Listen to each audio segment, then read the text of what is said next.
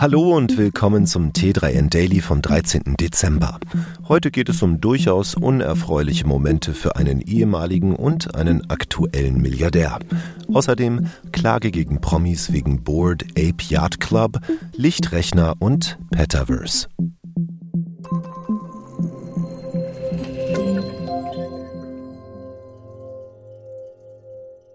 FTX-Gründer Sam Bankman-Fried auf den Bahamas verhaftet. Gerade erst hatte Sam Bankman-Fried alias SBF, Gründer und ehemaliger CEO der insolventen Kryptobörse FTX, seine Pläne von einem neuen Unternehmen verkündet. Da hat er plötzlich ganz andere Probleme.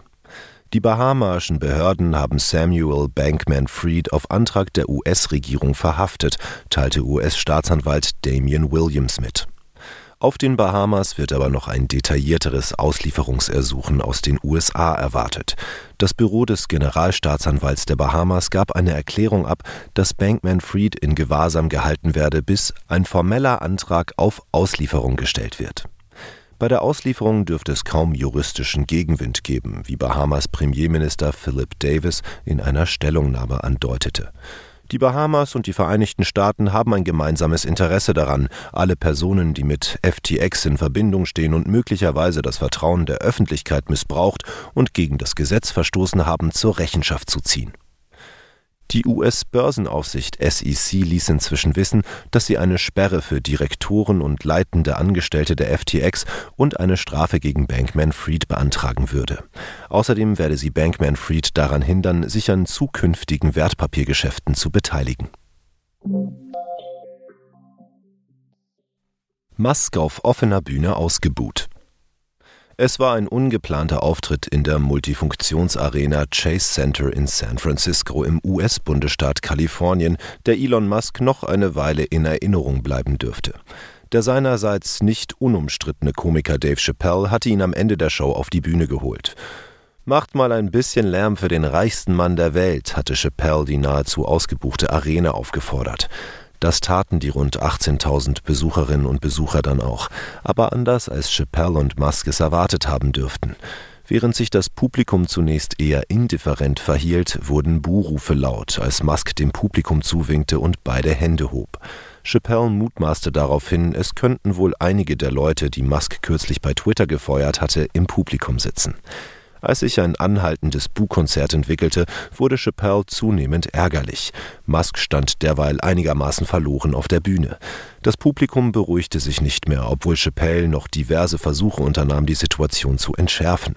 Musk selbst sorgte indes für neue Verwunderung.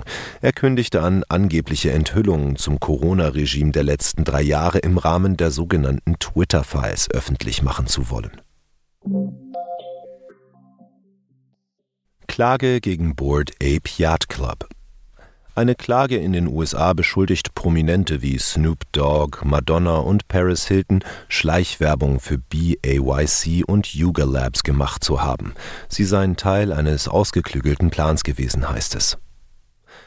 Die Klage kommt von den Investoren Adonis Real und Adam Titcher und ist eine Sammelklage gegen Yuga Labs und prominente UnterstützerInnen. Die Muttergesellschaft der NFT Collection Board Ape Yacht Club, kurz BAYC, soll die Verkaufsförderung durch Prominente nicht offengelegt haben.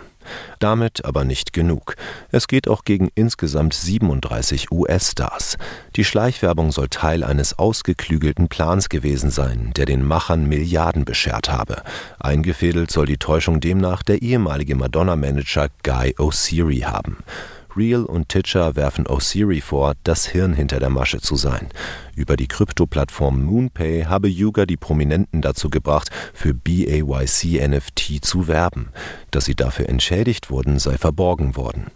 Real und Titcher geben in der Schrift auch Beispiele an. So zeigt das Musikvideo zu One Right Now von Jimmy Malone und The Weeknd, wie sie über MoonPay einen Board Ape kaufen. Die Plattform behauptete, das ist gerade passiert. Aus der Blockchain sei jedoch zu ersehen, dass Malone im Vorhinein Ether im Wert von 1,4 Millionen US-Dollar erhalten habe, um den Kauf auszuführen. Es sei jedoch auch hier suggeriert worden, die beiden Prominenten hätten das aus echtem Interesse an der Kollektion getan. Finnische Forscher entwickeln Lichtrechner. Forscher aus Finnland haben einen Computer entwickelt, der eine Million Mal schneller und stromsparender als aktuelle Rechner sein soll. Das Geheimnis Lichtsignale statt Elektronen. Die Technik selbst ist gar nicht neu. Schon in den 1960er Jahren haben Wissenschaftler an sogenannten optischen Computern geforscht. Die Lichtrechner basieren auf Lichttechnik statt auf elektronischen Schaltungen wie herkömmliche Geräte. Jetzt hat die Forschungsgruppe der finnischen Aalto-Universität in Helsinki einen optischen Computer entwickelt, der auf die konventionelle Logikgattertechnik setzt. Diese Logikgatter, von denen Milliarden in Computerchips verbaut sein können, dienen dazu, Ein- und Ausgangssignale zu verarbeiten. Durch die Kombination von Logikgattern werden komplexe Aufgaben wie der Download von Daten oder das Abspielen von Videos ermöglicht, wie New Scientist schreibt. In dem neuartigen Lichtrechner wurden die normalerweise durch die Leiterbahnen fließenden Elektronen durch optische Lichtsignale ersetzt. Das trägt dazu bei, dass der potenzielle Computer aus Finnland ungefähr eine Million Mal so schnell rechnen kann wie die aktuelle Generation von Computern. Darüber hinaus sinkt auch der Stromverbrauch massiv.